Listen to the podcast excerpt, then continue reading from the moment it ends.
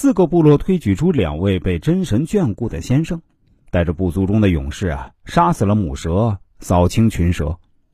之后，先生通过神谕得知无敌鬼洞是一个灾祸之洞，玉石眼球已经开启了灾祸的大门。之后啊，先知诞生于其中一个部落，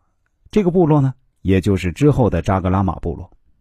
借由埋葬于扎格拉玛神山的两位先生和神赐予的能力，能够先知预言扎格拉玛神山范围内几千年之后的重大事件。先知死后。和他的仆人一同被安葬在扎格拉玛神山的一间墓室内，并留下了他的预言。在石匣上，他预言未来将有四个人进入他的墓室，并打开石匣；而在石匣的羊皮骨册上，先知留下了关于无敌鬼洞的记载，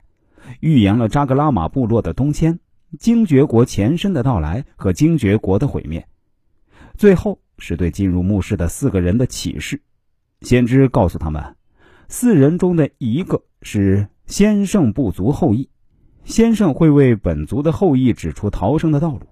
但一旦这羊皮古册掉落在地，就会发生沙暴，届时黄沙将再次吞没精绝城和扎格拉玛神山，而神山这一次被埋沙海，一直到时间的尽头啊！为躲避灾祸，扎格拉玛部落东迁，最终抵达内地，当时。他们人口尚有五千左右，到宋代时啊，扎格拉玛部落的人口呢已经锐减至千余，也已经高度汉化，并和汉人通婚，仅在相貌上留有一些欧洲人的特征。扎格拉玛部落的后人得知，通过占卜使用沾满黄金的玉石眼球，也就是木尘珠，祭祀鬼洞，才能抵消他们过去引来的灾祸。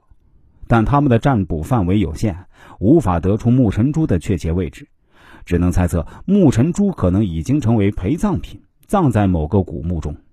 在寻找木尘珠时，他们以道士的身份作为伪装，最终形成了盗墓门派之一的搬山道人。扎格拉玛部落有独特的宗教信仰，他们信仰真神，并认为其全知全能。但尚不清楚他们信奉的真神和远古时代诞生的圣者有没有联系。除了真神之外，部落历史上诞生过的两位先圣和先知也深受尊崇。扎格拉玛部落相信真神赋予了族人力量，而两位先圣和真神共同赋予了先知力量。